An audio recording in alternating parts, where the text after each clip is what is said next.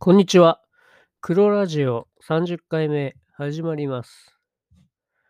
えー、先日ですね、えー冬休みをも、子供たちのですね、冬休みももうすぐ終わるということで、えー姫路セントラルパークに行きたいというリクエストがあったので、あのー連れて行きました。えで、まあ、毎年ですね、まあ、この時期ぐらいにですね、1回セントラルパークに行って、そのスケートを子供たちがしたいというので、えーそこに行くっていうのが最近の恒例になっています。ここ3年くらいですかね。で、まあ、行って午前中はですね、えー車でですね、サファリを見て、まあ、その後歩いてサファリを見て、で、午後からスケートするって感じなんですけど、まあ、私、あの、ヤギチューブも、まあ、やり始めたってことで、今ちょっとあんまりやってないんですけど、えーまあ、腰麻痺になってですね、ちょっと病気になっちゃって、その後結構介護の方が大変で、なかなかですね、ちょっとあの動画を撮るところまでもできてないし、まあ、ちょっとね、病気のヤギを動画に撮ってもどうしようもないというか、っていうのもあるんで、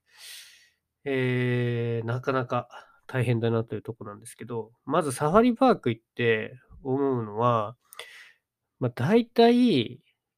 まあ、草食動物、結構ヤギなんですよね、大体全部顔が。だから、なんか全部同じに見えてしまって、まあ、その角の形とか、え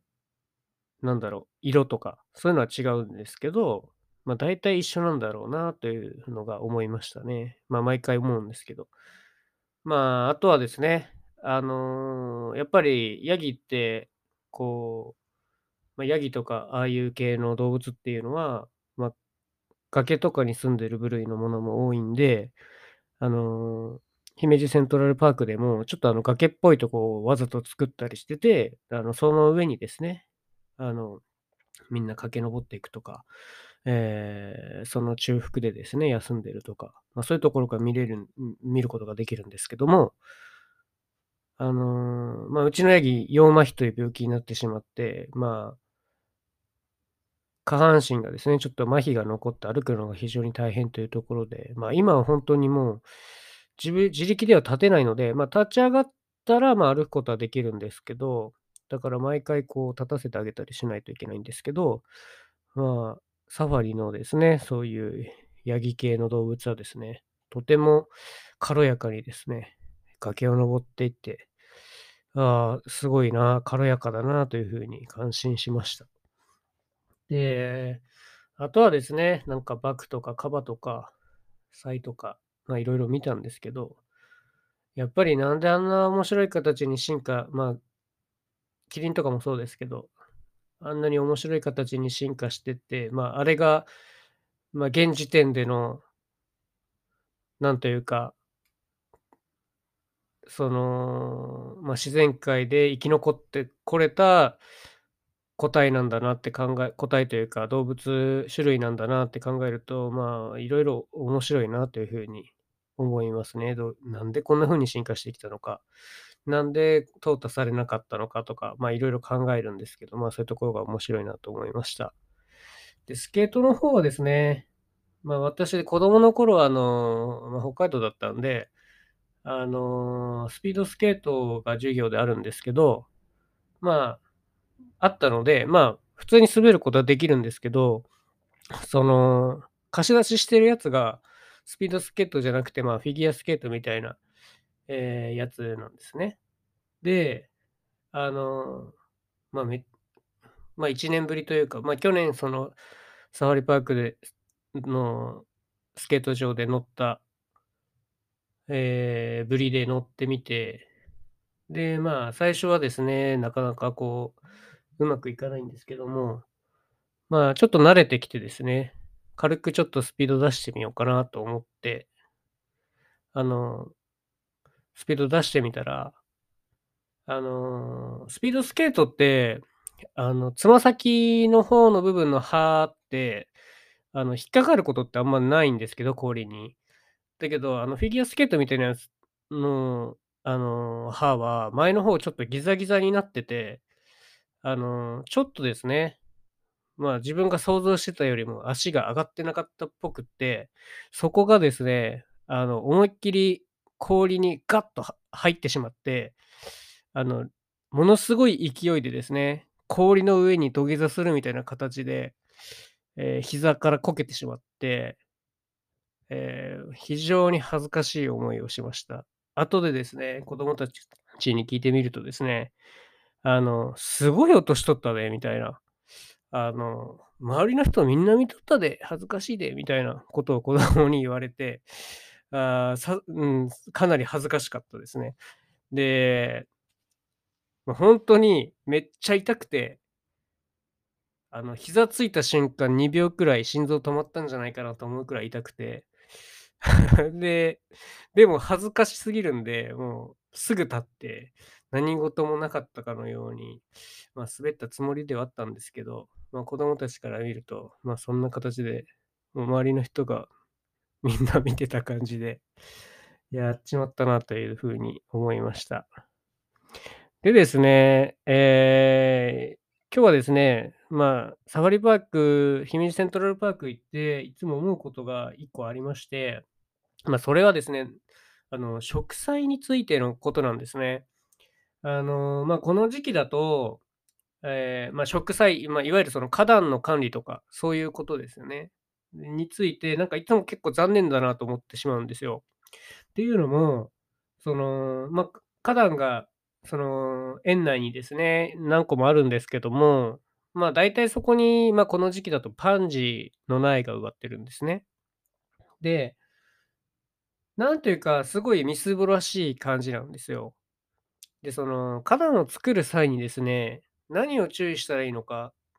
とか、まあ、どういう品種を使ったらいいのかっていうことを、今日はちょっとお話ししたいなと思います。で、まあ、結構その、皆さん、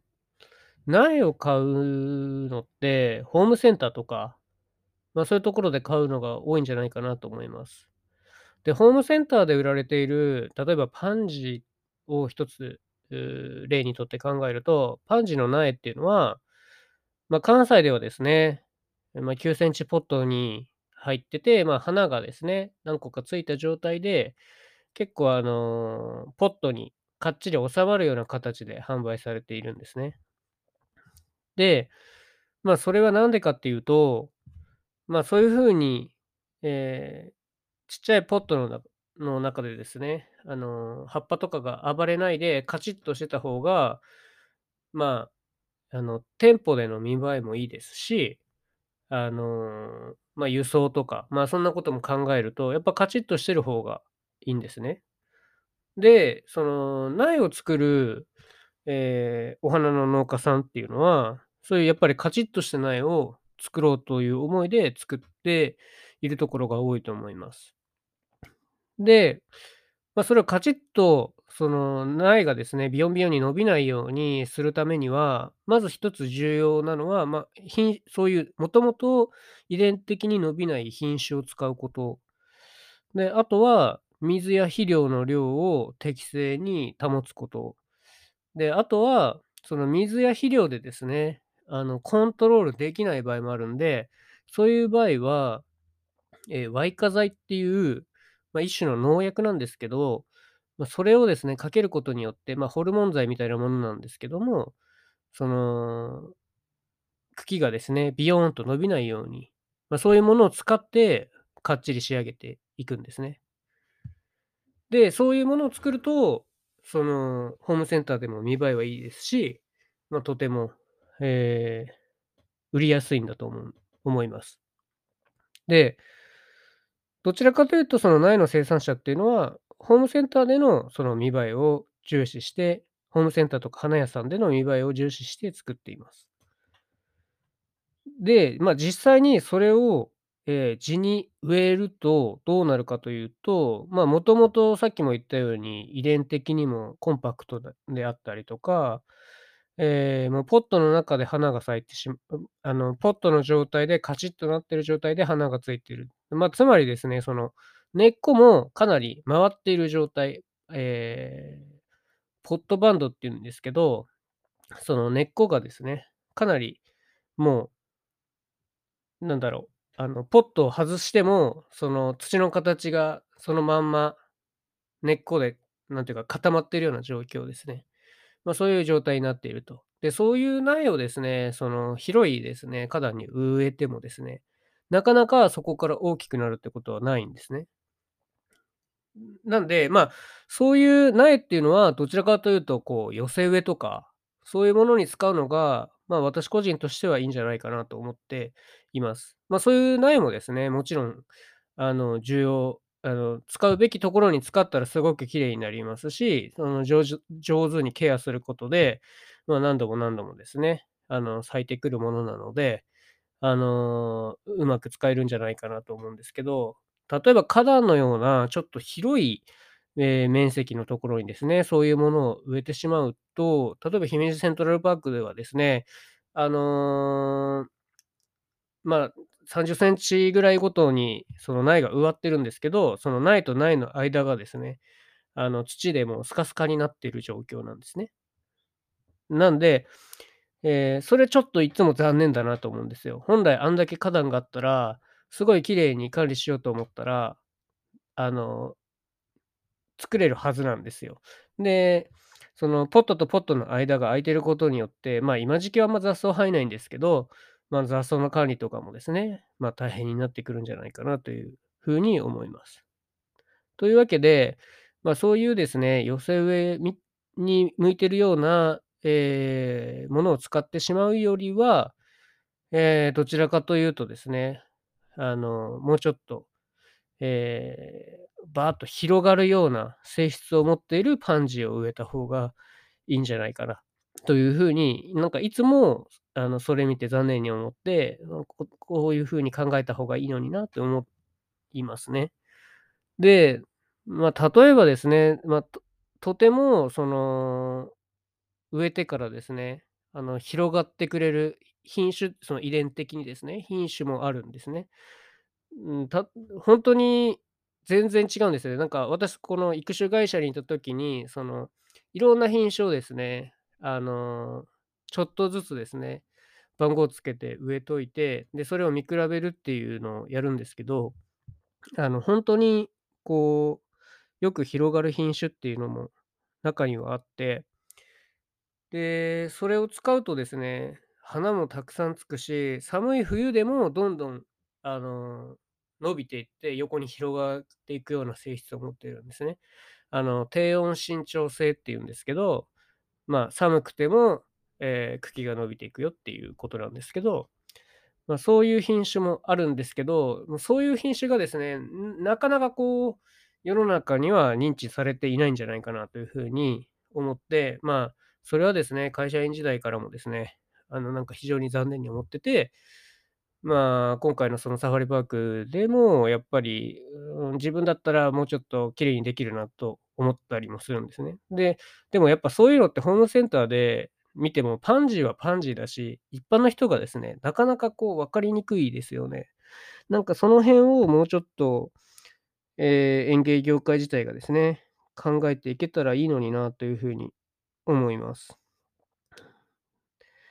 で、あとはですね、その、まあ、本当にいろんな性質の、えー植物があるんですけども、えーホームセンターでは、うん、これがこうなるとかっていうのが分からなかったりもするんで、なんかそういうところで、うん、ビジネスチャンスみたいなものもないのかなとかも思ったりもするんですけど、なかなかこう、自分の知名度では難しいし、うん、今後考えていきたいなというふうに思っているところです。まあ、あの、なんだろう、去年とか、あの、町のですね、市民講座とかで、ちょっとそういうので、えー大人のこう、講座みたいなやつを持って、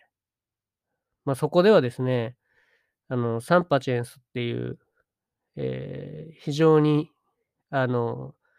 大きく育つ、えー大きく育って花がですね、もう春から秋までずっと楽しめるような植物があるんですけど、まあ、それをですね、みんなで植えて、